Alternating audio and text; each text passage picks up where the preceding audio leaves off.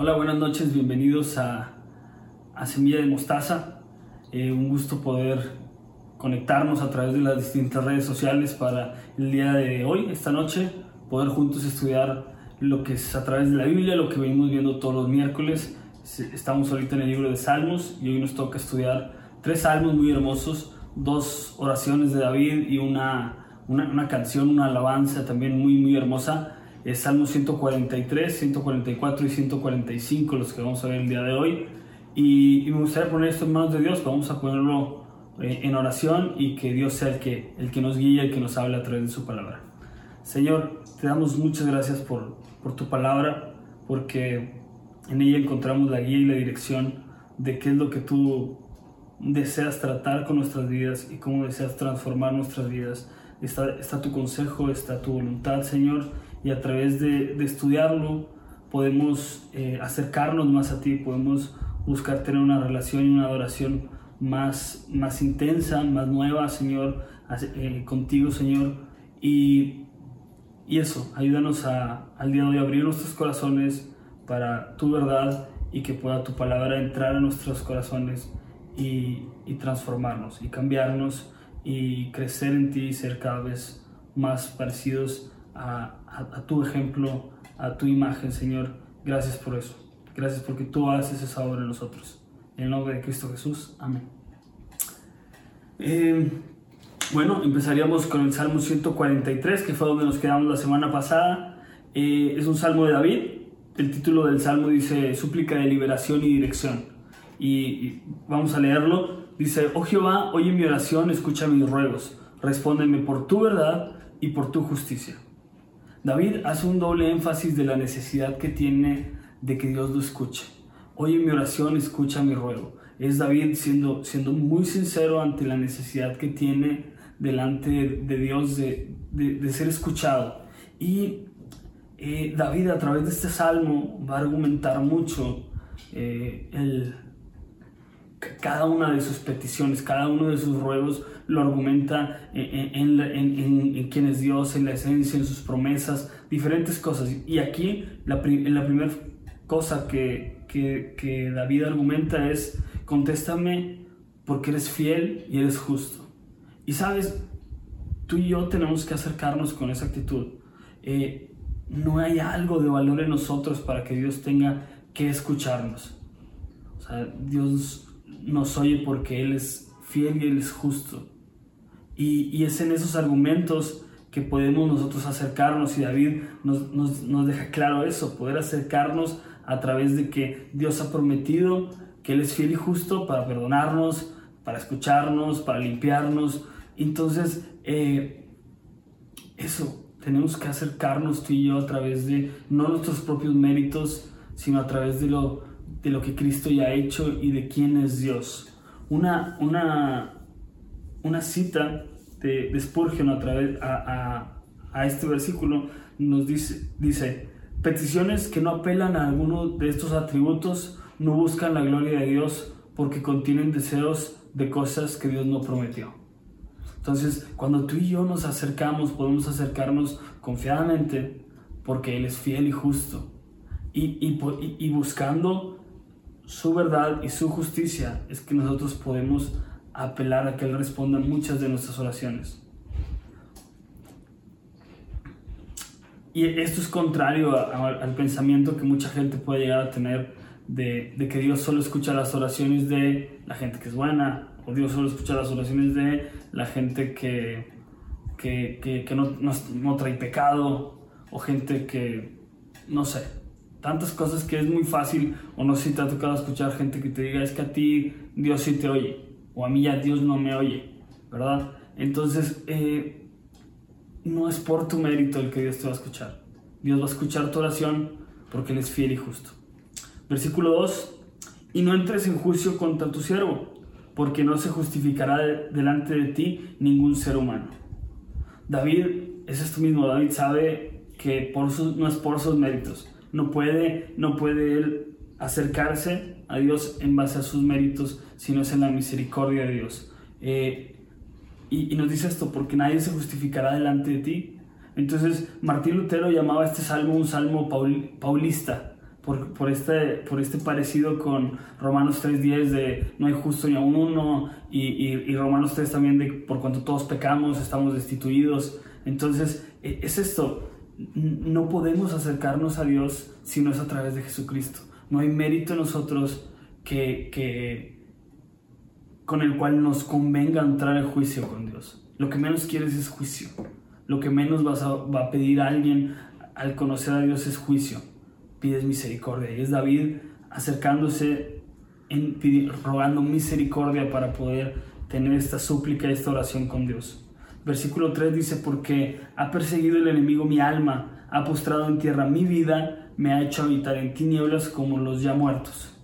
En este caso, el pecado, la prueba, el, el problema que, que, estuviera viviendo David, lo lleva a reconocer lo, lo injusto que es delante de Dios esta necesidad de ponerse a cuentas con Dios y, y, que está habitando en tinieblas. O sea, el pecado nos, nos, nos hace habitar en tinieblas y, David siente que su alma es perseguida, pero es Dios, es Dios el que puede llevarnos de las tinieblas a su luz. Es Dios el que a través de, de Jesucristo nos ha llamado de las tinieblas a su luz para reflejar su gloria. Entonces es David abogando a esto, abogando a que, a que, a que Dios lo ayude porque lo ha hecho habitar en tinieblas eh, este pecado como los ya muertos, menciona aquí David. Versículo 4 dice, y mi espíritu se angustió dentro de mí, está desolado mi corazón. Eh, aquí te suenan estas palabras, son muy, muy, muy parecidas a las palabras que usa Jesús en el Getsemaní, cuando está a punto de de empezar el camino al Calvario, está, está empezar eh, a, la cruz, empezar todo este camino cargando nuestros pecados, llevando nuestras faltas y, y usa unas palabras muy parecidas. O sea, hay una angustia dentro de su corazón, hay, eh, este, siente que el Padre lo ha desamparado. Bueno, David expresa esto de manera que el pecado le está alejando, el pecado le está carcomiendo. Dijo hace unos momentos que estaba en tinieblas y ahora dice que, hay una angustia dentro del corazón. está desolado su, corazón. Y versículo, versículo 5 nos dice, ahora, ¿qué es lo que, lo, que, lo que hace David a través de esto? A través de presentar su pecado, reconocer lo mal que está, lo siguiente que dice es, me acordé de los días antiguos, meditaba en todas tus obras, reflexionaba en las obras de tus manos. Me acordé, medité y reflexioné. David recordó lo que Dios había hecho ya con él y que Dios, y que Dios podía hacerlo de nuevo. David ya había experimentado la misericordia de Dios cuando lo ungió para ser rey, cuando vio más allá de, vio su corazón y no vio, vio que, que fuera pequeño, que fuera joven, cualquiera de estas cosas, Dios ya había experimentado, David ya había experimentado lo que Dios hacía en sus vidas. Entonces, eh, David dice, me acordé, medité y reflexioné. En, me acordé de los días antiguos, me acordé de lo que ya habías hecho, meditaba en tus obras, en lo que en lo que has hecho conmigo, en lo que tus obras hablan que haces y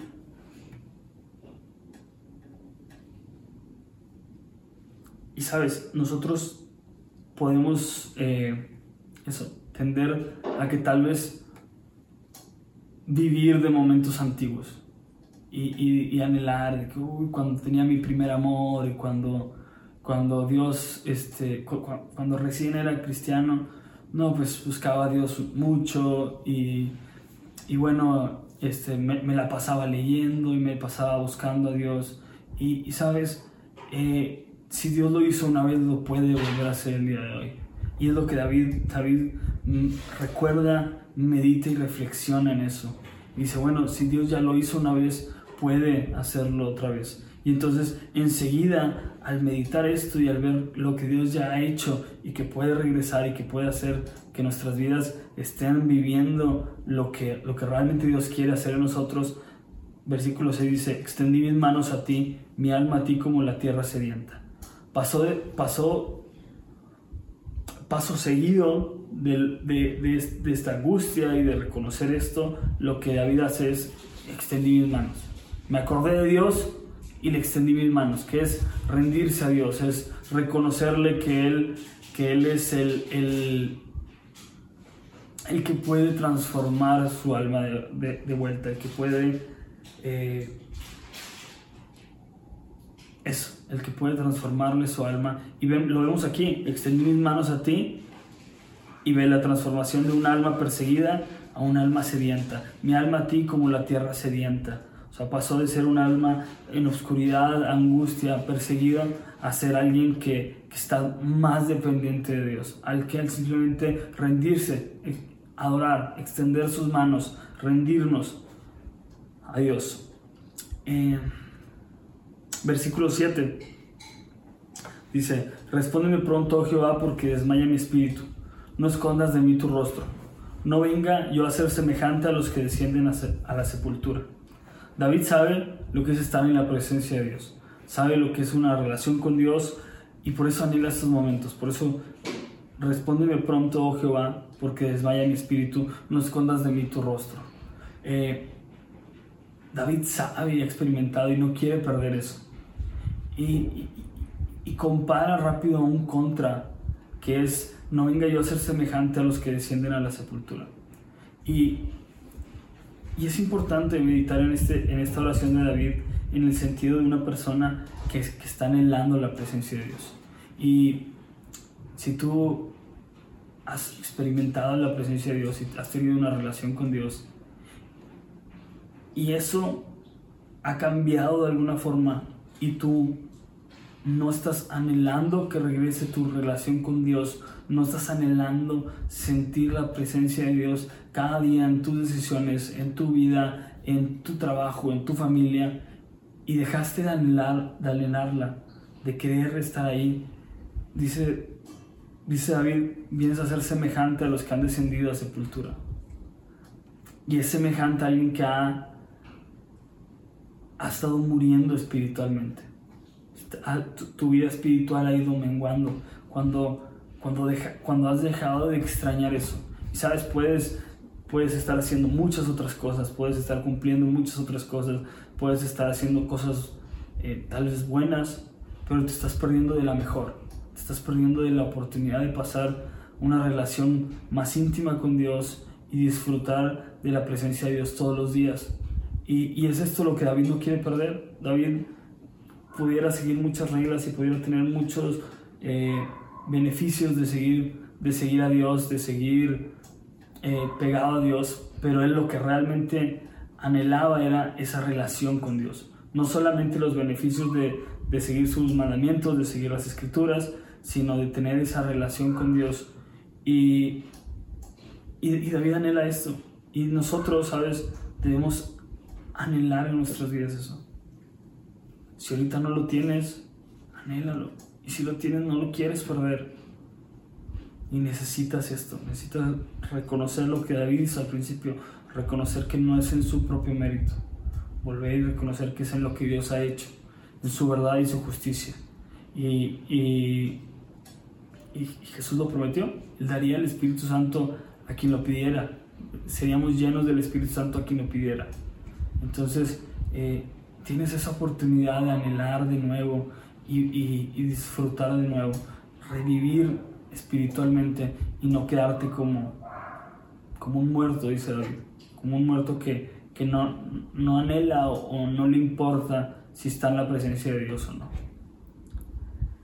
Versículo 8 dice, hazme oír por la mañana tu misericordia, porque en ti he confiado. Hazme saber el camino por donde ande porque a ti he elevado mi alma. Líbrame de mis enemigos, oh Jehová, en ti me refugio. Versículo 10, enséñame a hacer tu voluntad, porque tú eres mi Dios. Tu buen espíritu me guía a tierra de rectitud. David pide tres cosas. Hazme oír tu misericordia, hazme saber, saber el camino por donde ande. Y tres, enséñame a hacer tu voluntad.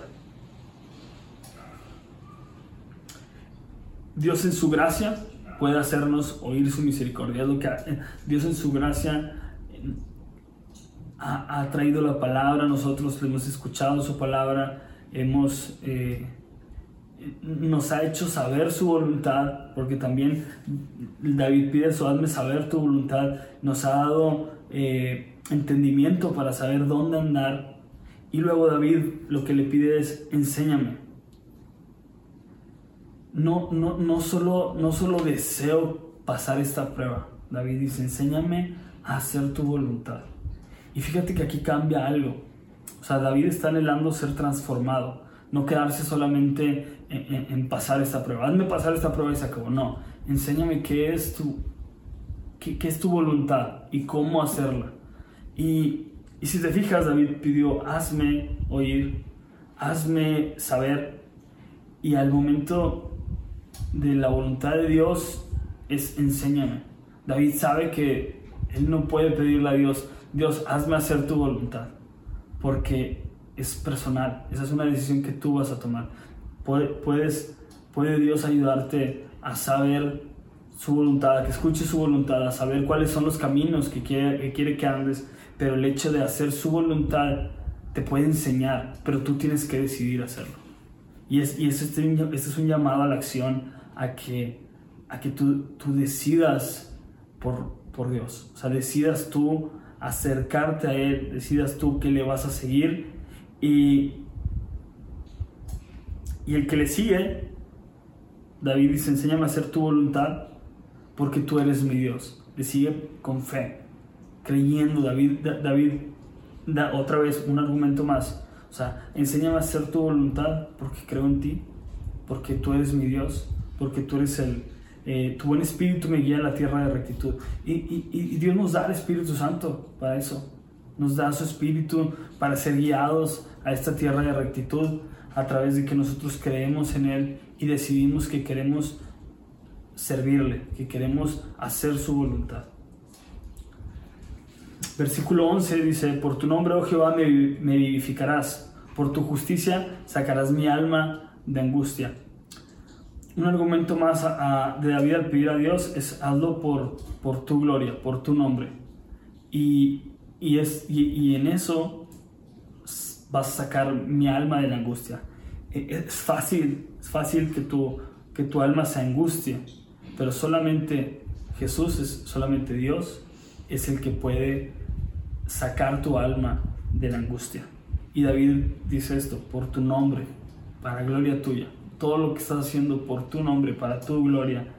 Y, eso, este milagro que haces en mí, esta alma de angustia, a, este, a felicidad, a gozo, a alegría, solamente tú la puedes sacar. Versículo 12, y por tus misericordias disiparás a mis enemigos y destruirás a todos los adversarios de mi alma, porque yo soy tu siervo. En su gracia, David dice, en tu gracia soy vencedor. Dios, eh, yo soy tu siervo, lo que le dice David. Dios, reconozco que estoy sujeto a tu voluntad y a agradarte en lo que tú, en lo que tú desees.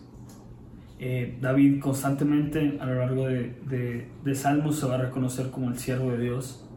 Y, y es eso, es, es David deseando agradarle a Dios y en este proceso que Dios sigue transformando su vida. Un salmo que inició con David arrepintiéndose, suplicando ser escuchado y termina realmente rendido y creciendo en el tema de ser un siervo de Dios. Salmo 144, una segunda oración de David. Hizo una oración ahora pidiendo socorro y prosperidad. Acompáñame al versículo 1, dice, bendito sea Jehová mi roca, quien adiestra mis manos para la batalla y mis dedos para la guerra. Em, David al ver lo que, lo que ha hecho Dios en su vida, lo primero que, que, hace es alabarme. Bendito sea Jehová, mi roca. y, y, mete algo, David probablemente, o la gente probablemente tiene en mente estas canciones que se hicieron a David. David es un, un, guerrero histórico, un, alguien que ha peleado muchas batallas y, probablemente en, estos halagos en mente, David lo que hace al, alabar a Dios, al adorar, al bendecir a Jehová, dice, tú eres quien adiestra mis manos para la batalla y mis dedos para la guerra. Es, es en sí, tú eres el que me ha dado la victoria, tú eres el que ha movido mis dedos, tú eres el que más ha, más adiestrado, todas las habilidades de, de guerrero que yo pueda llegar a tener son por ti.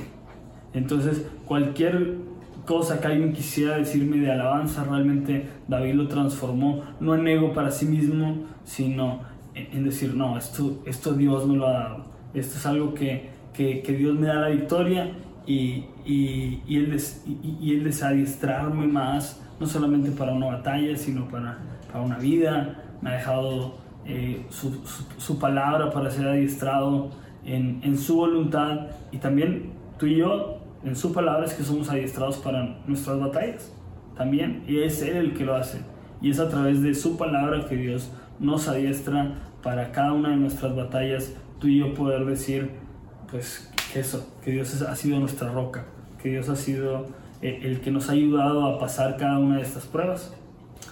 Versículo 2, misericordia mía y mi castillo, fortaleza mía, mi libertador, escudo mío en quien he confiado, el que sujeta a mi pueblo debajo de mí. David empieza a alabar de, de una manera muy íntima y personal en base a lo que está haciendo en su vida. Dice, misericordia mía, mi castillo, fortaleza mía, mi libertador, escudo mío, en quien he confiado, o sea, mi confianza, el, el que sujeta a mi pueblo debajo de mí. Entonces, en todo este tema personal que David está, está compartiendo de, de, qué es lo que Dios está haciendo en su vida y cómo, cómo David alaba a Dios en base a eso, eh, también nos deja, nos deja esta, esta, joyita, el que sujeta a mi pueblo debajo de mí. Entonces, eh, es, es, un mensaje de David para próximos reyes o, o, o quien sea que quiera, que quiera quitarle su, eh, su reinado. Es, ¿sabes qué? No soy yo, es Jesús, es, Dios. Es Dios el que, el que ha puesto debajo de mí a, la gente. O sea, es, es Él el que ayuda a que mi liderazgo mantenga a este pueblo en orden. Y, y, no sé, en, trabajo, familia, cualquier esfera de liderazgo en las que Dios te ha puesto, es, es en una relación con Dios que, que, tu, que tu liderazgo puede ser prosperado. Así David está diciendo tal, tal claro, todo, manejar todo este reinado ha sido porque Dios ha sido mi fortaleza, mi libertador, mi escudo. O sea, porque tengo una relación íntima con Dios es que puedo llevar a cabo estas tareas. Y, y cualquier reto que tengas en, en, en, cualquiera de estas áreas en las que pudieras tener una, un liderazgo, tal vez principalmente tu familia, que es el principal liderazgo que, al que Dios te ha llamado, eh, es en una relación con Dios en que vas a poder llevarlo a cabo. Necesita la persona que está llevando al pueblo, en este caso David como rey, necesita tener una relación con Dios. Tú y yo necesitamos tener una relación más íntima con Dios para poder llevar a cabo nuestro liderazgo y nuestro, nuestras áreas de, de, responsabilidad como, como glorificarían a Dios. Versículo 3. Oh Jehová, ¿qué es el hombre para que en él pienses? ¿O el Hijo del hombre para que le estimes? El hombre es semejante a la vanidad, sus días son como la sombra que pasa. Cuando más cerca estás de Dios en esta relación íntima que hablamos, es más fácil ver que, que no somos nada. ¿Qué es el hombre? Dice David. ¿Qué, qué, qué, qué pocos somos? ¿Qué insignificantes somos? No, no, no, no es de una manera tímida que David se acerca a decir, eh, bueno, pues, ¿qué, ¿qué, es el hombre? Como que contéstame, no, no, no, sé, de una manera tímida, tímida decir, bueno, no soy nada. No, o sea, David reconoce simplemente lo poco que somos y, y cómo, cómo, cómo la, mientras más nos acercamos a Dios, no logramos entenderlo. O sea, David, David no es tímido en esto, sino es un pensamiento de no logro entender el amor de Dios. No logro entender qué, qué, qué me viste.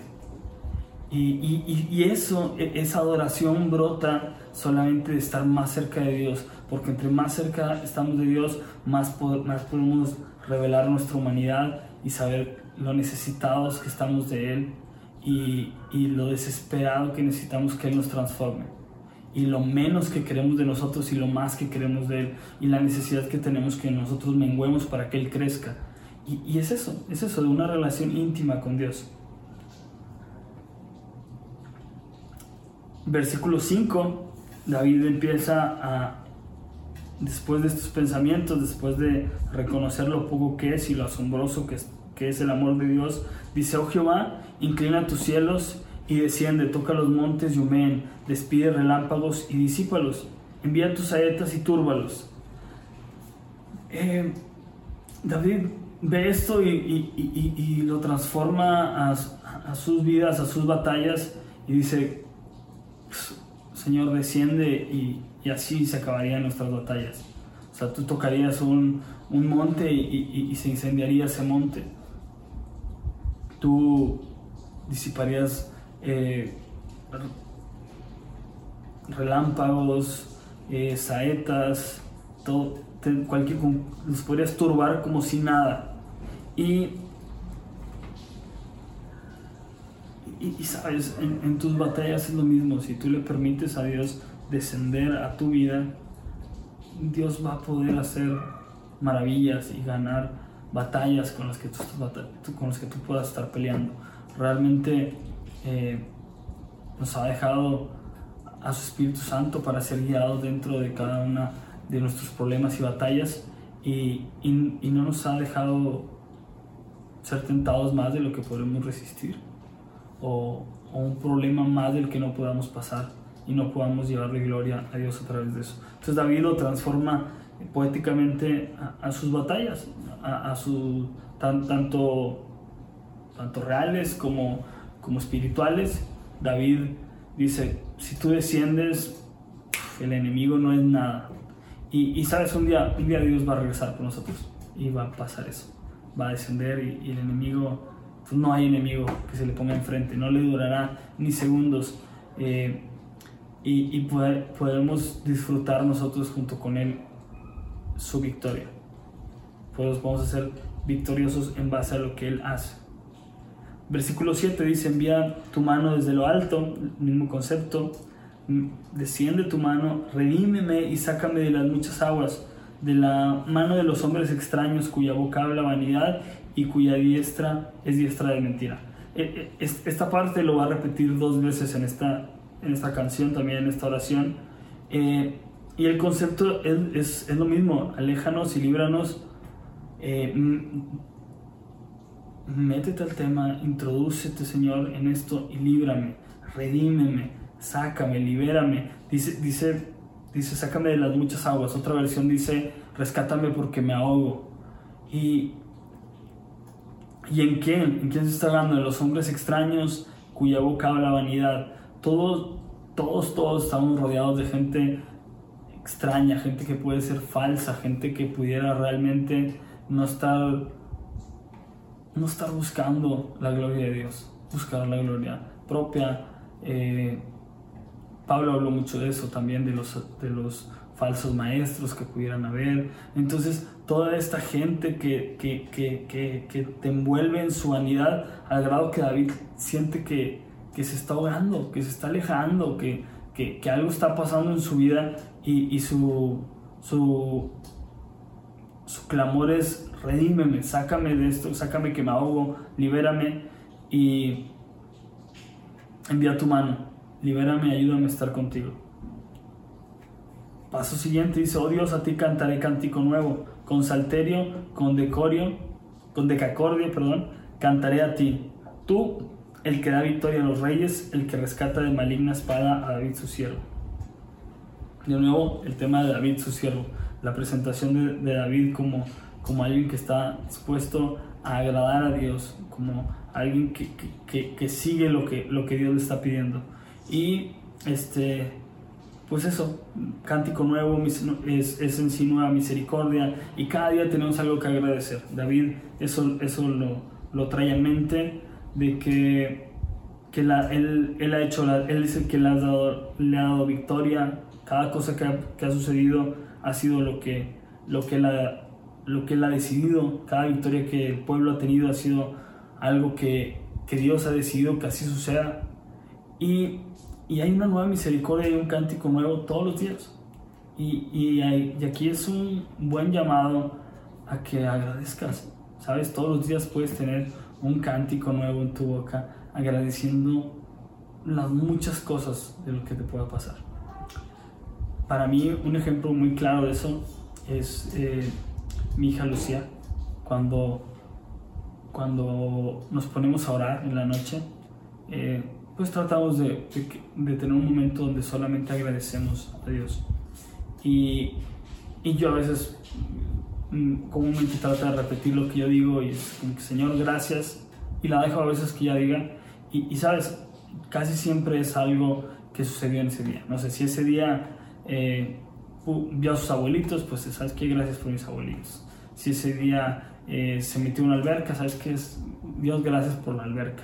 Y, a veces son cosas tan sencillas, pero siempre tiene algo que agradecer. A veces me sorprende y dice gracias por la cama y gracias porque tenemos comida. Y, y, pero, pero, pero siempre hay algo, tal vez a veces son los juguetes, pero tú y yo hemos tenido demasiadas bendiciones espirituales que Dios nos ha dado y, y tenemos algo, algo nuevo cada día, una misericordia nueva cada día, un cántico nuevo para dar gracias a, Dios y,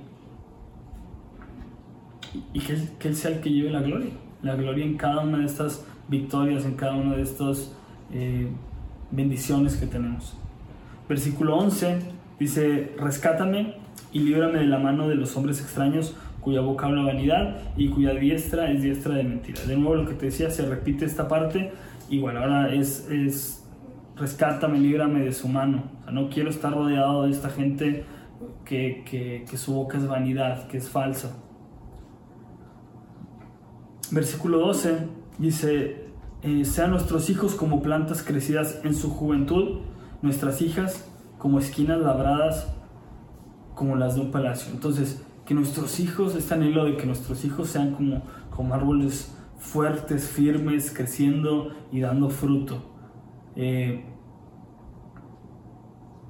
y nuestras hijas, como, como dice, como esquinas labradas, que otras versiones lo ponen como, piedra, como piedras angulares, esta piedra que se acostumbraba en grandes palacios o construcciones como, un recordatorio importante de la construcción, muy, muy, muy bellas, muy eh, muy elaboradas, con un mensaje que llamara la atención, recordando, no sé, la primera piedra, algo importante, y es esta, esta parte importante en toda la construcción que, que estratégicamente se escogía para que fuera un recordatorio de lo que Dios estaba haciendo en nuestras vidas.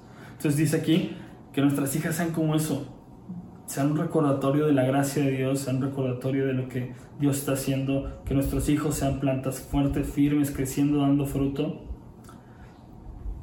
Todo esto consecuencia de alejarnos de, hombres extraños, de todo, de que Dios intervenga, de que nos rescate y de nosotros tener una relación con Dios y poder eh, disfrutar estas bendiciones que David dice. Versículo 13 dice, nuestros graneros llenos, provistos de toda suerte de grano, nuestros ganados que se multipliquen a millares y a decenas de millares en nuestros campos. Nuestros bueyes estén fuertes para el trabajo. Entonces, está hablando de provisión, la provisión de Dios, tanto eh, en nuestros graneros como en el trabajo. Si te fijas, Dios, Dios multiplica en sus campos Dios hace fuertes a los bueyes para el trabajo. Entonces es a través del trabajo que también glorificamos a Dios y podemos, eh, podemos ser bendecidos a través del trabajo. Y es importante eso. No orar solamente para que Dios nos traiga y nos dé y nos dé, sino que, o sea, eh, ayúdame a trabajar, ayúdame a hacer las cosas mejor, ayúdame a crecer en ese aspecto, porque a través de honrarte en esas áreas es que también soy bendecido. Entonces Dios nos, nos bendice con trabajo, Dios nos bendice con, no como, como niños malcriados que le dan todo, sino Dios nos transforma a través del trabajo porque le honramos a través del trabajo y Dios nos pone entonces a trabajar porque porque es eso, es como nos va a bendecir. Es, es, la forma en la que el trabajo se, se redime para gloria de Dios, para alabanza, adoración a Dios. Y termina diciendo no, tengamos asalto, ya en un tema más de, tal vez del pueblo de Dios, no tengamos asalto ni, ni que hacer salida ni grito de alarma en nuestras plazas. Vaya, no que, no, nos roben, que no tengamos que salir alarmados a, las plazas eh, con ninguna emergencia. Y dice, bienaventurado el pueblo que tiene esto, bienaventurado el pueblo cuyo Dios es Jehová.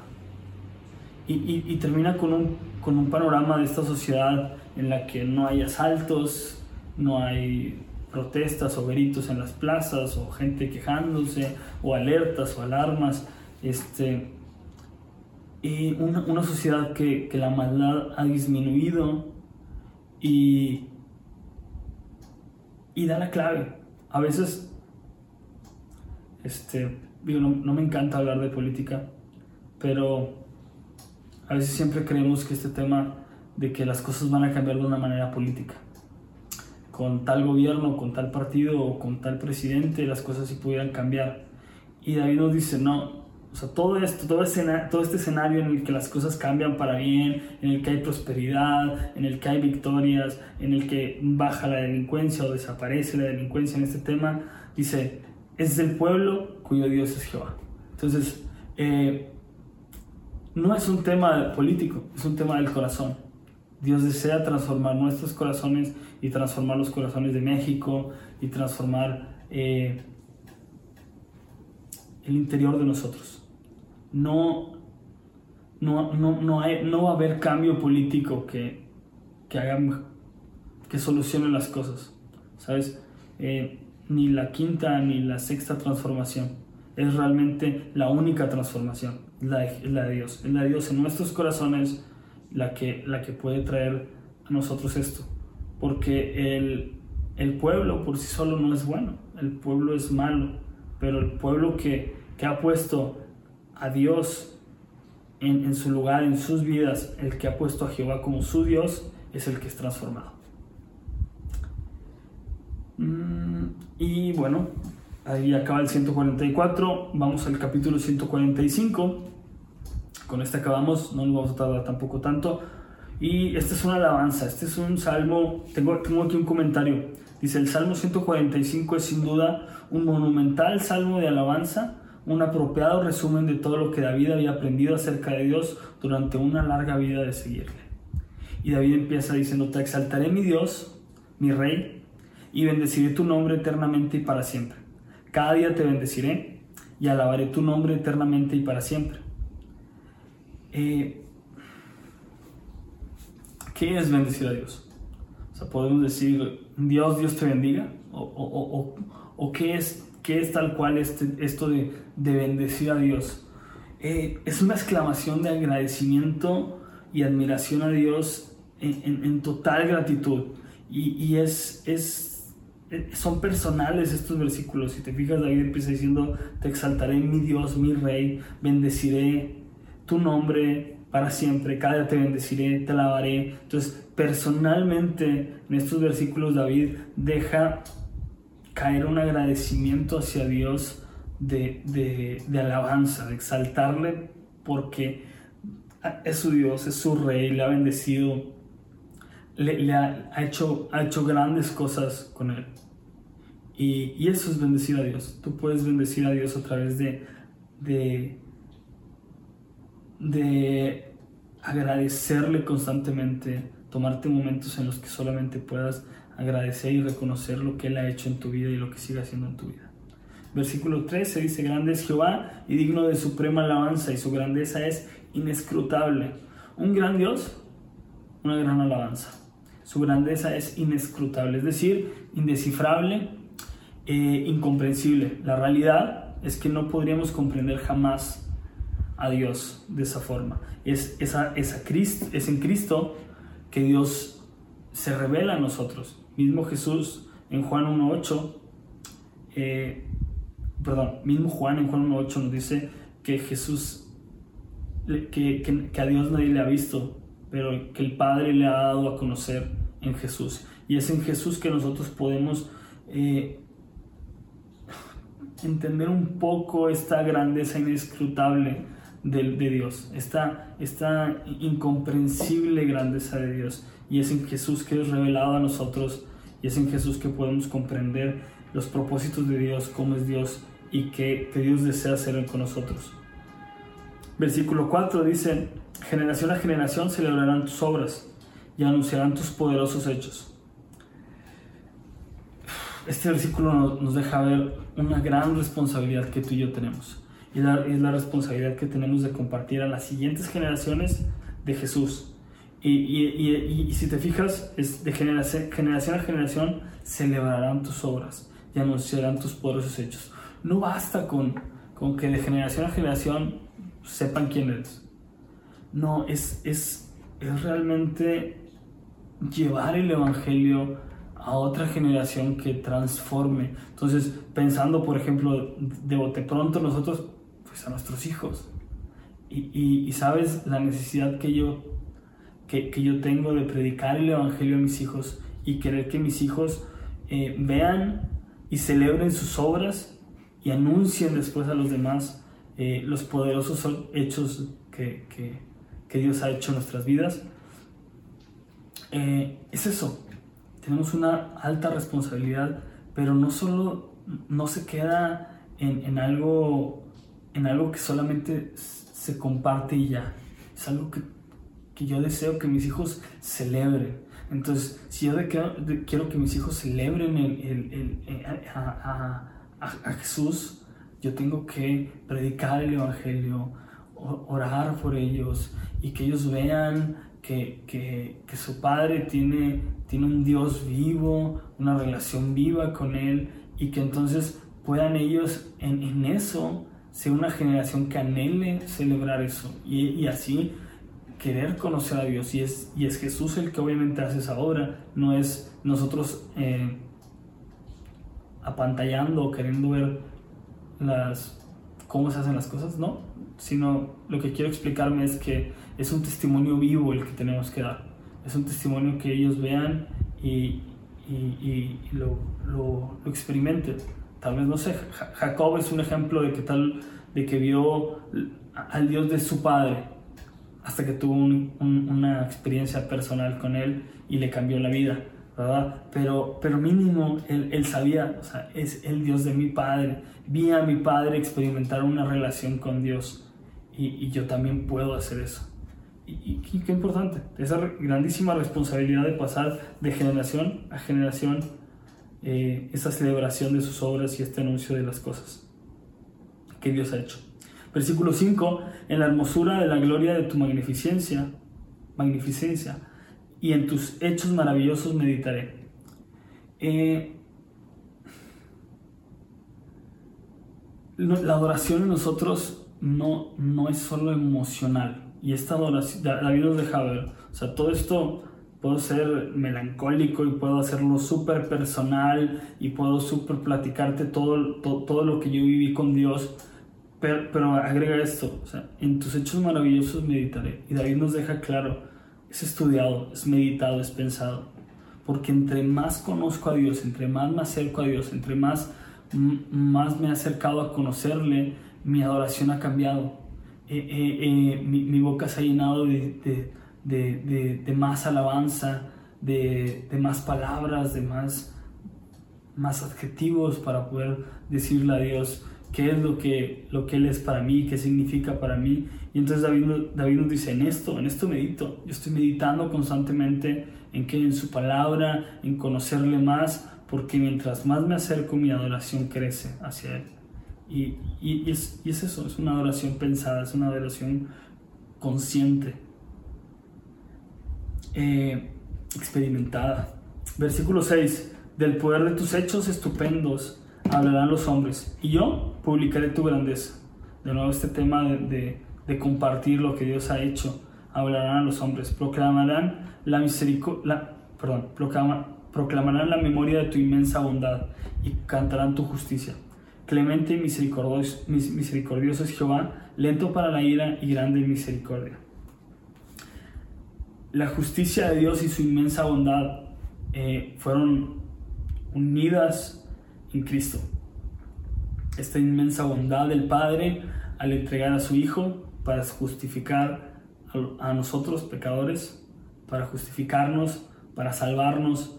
Y es, eh, es esta justificación que Dios trae donde, donde es, se ve su misericordia, su gran bondad y su justicia juntos. Y es en Cristo que, que podemos ver esto. Podemos, podemos ver lo, lo, clemente y misericordioso que fue Dios con nosotros, que es Dios con nosotros, lo lento que es para la ira y grande en misericordia. Versículo 9 dice, bueno es Jehová para con todos y sus misericordias sobre todas sus obras.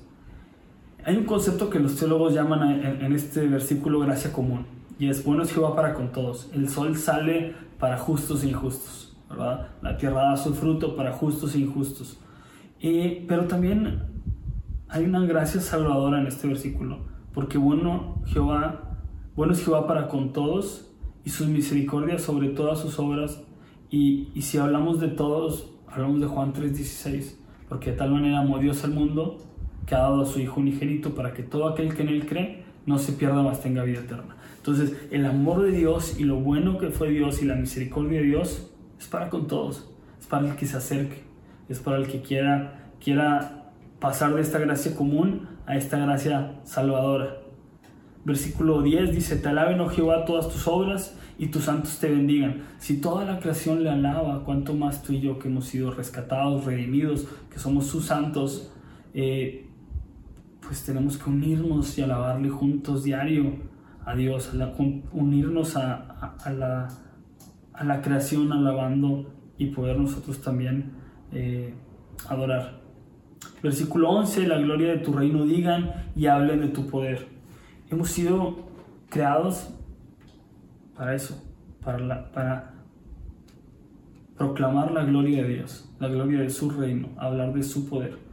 Tu vida y mi vida tienen un propósito, glorificar a Dios.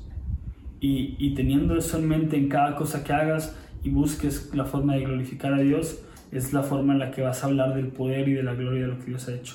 Es como, va, como, como hablaremos de la gloria de Dios.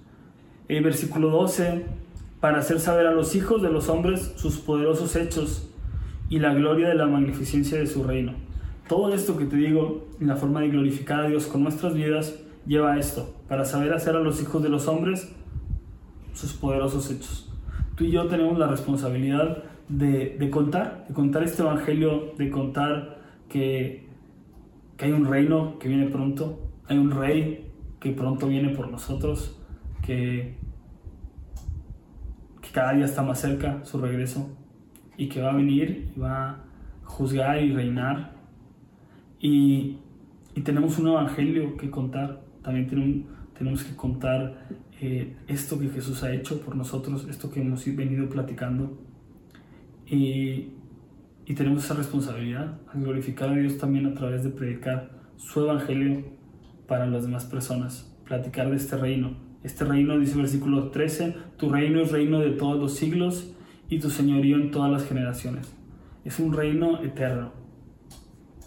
Tu vida y mi vida van a enfrentar, van a enfrentar una eternidad y es un reino eterno. Y y esta grandeza de este reino, de este rey, es, es, es, parte de su misericordia. Dice versículo 14, sostiene Jehová a todos los que caen y levanta a todos los oprimidos. Entonces David eh, habla de este grandioso reino y, enorme rey, el único rey, el rey de reyes. Entonces pero, lo siguiente que presenta es decir, bueno, es, es, Jehová, Dios, este rey de reyes, levanta a los oprimidos, sostiene a los que se caen. Entonces, de, de, de, este grandísimo rey te voy a platicar su misericordia. Su misericordia que, que, que levanta a los que se caen y no rechaza un corazón contrito y humillado. Eh, levanta a los que han sido oprimidos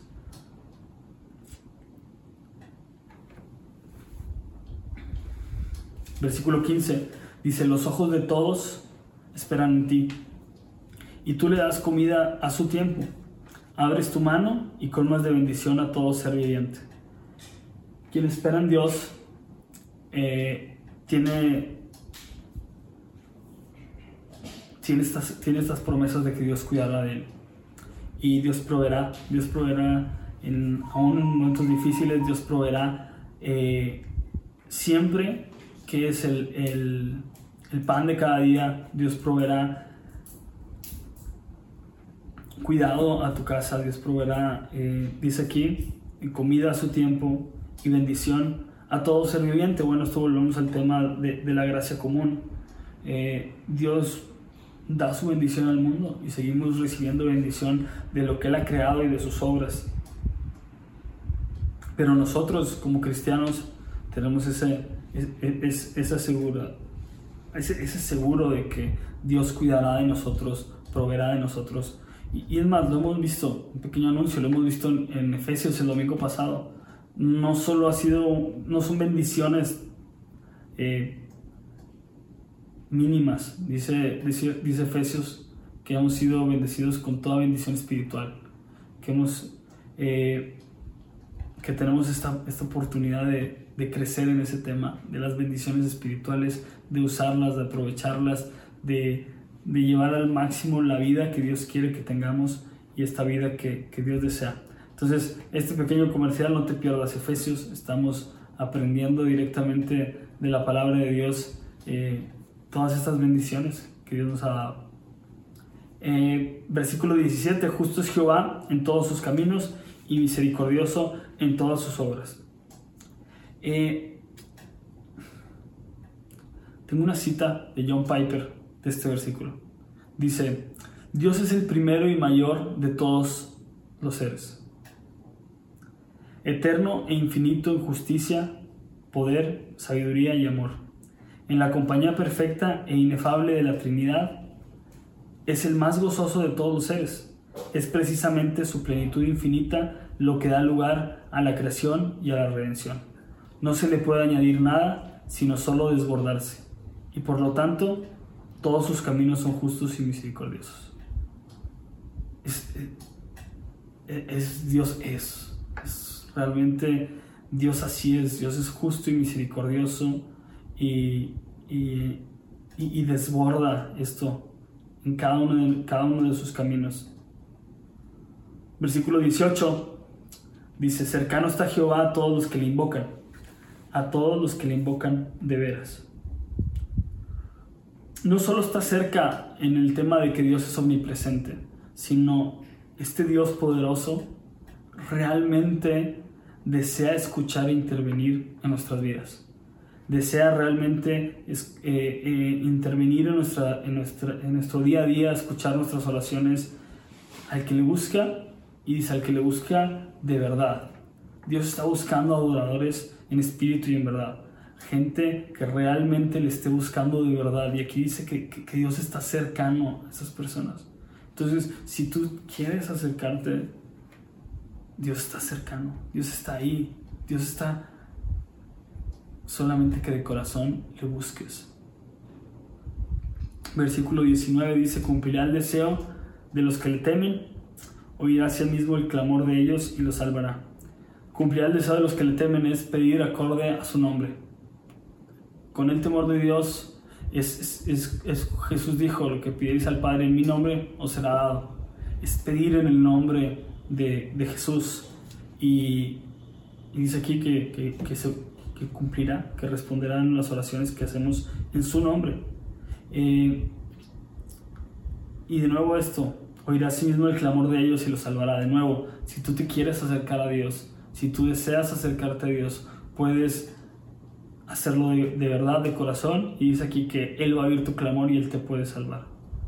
Jehová guarda a todos los que le aman, mas destruirá a todos los impíos. Versículo 20.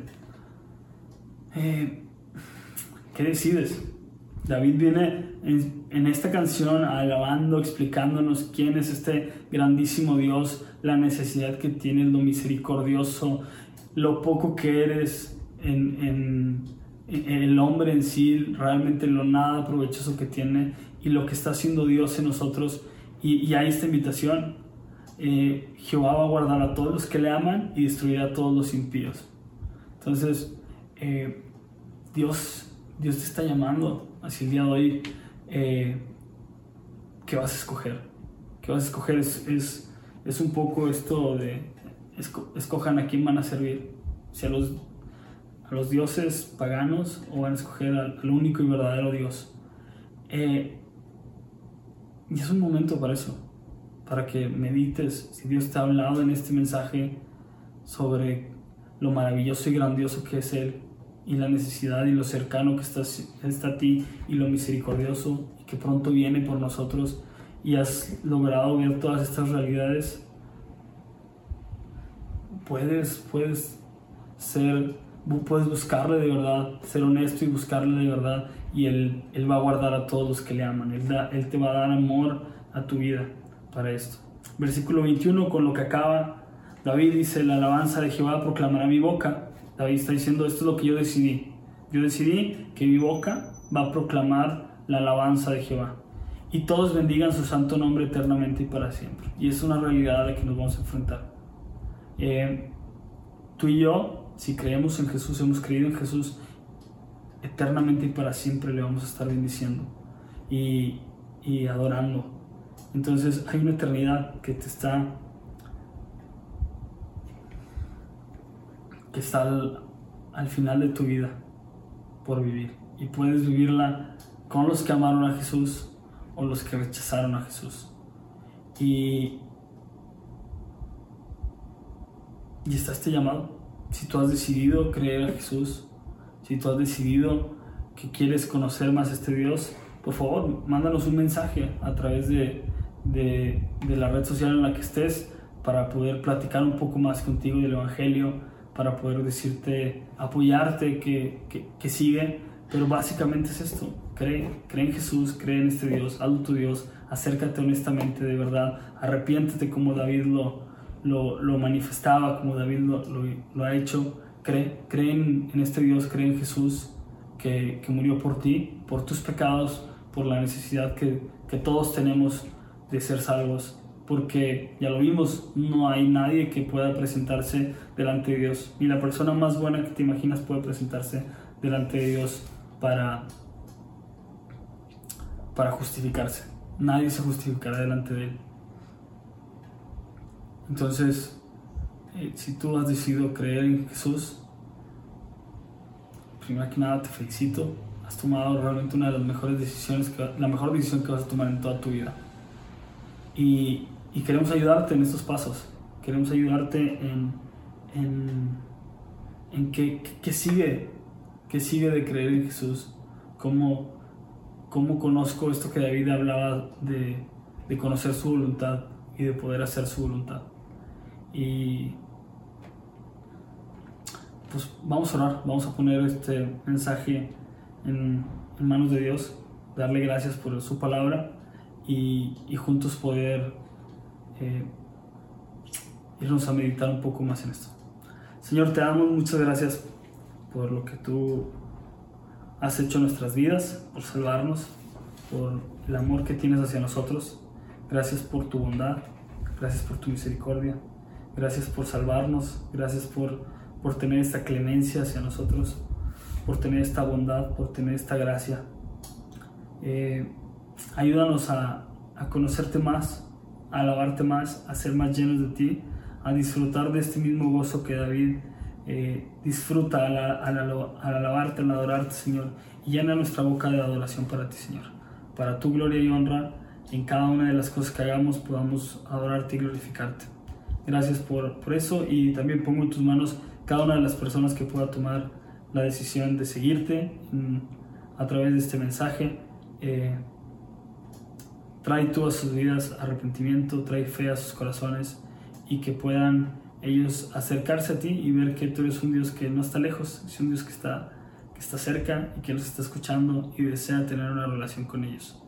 Gracias porque eh, por tu gracia nosotros lo hemos experimentado y lo disfrutamos cada día, Señor.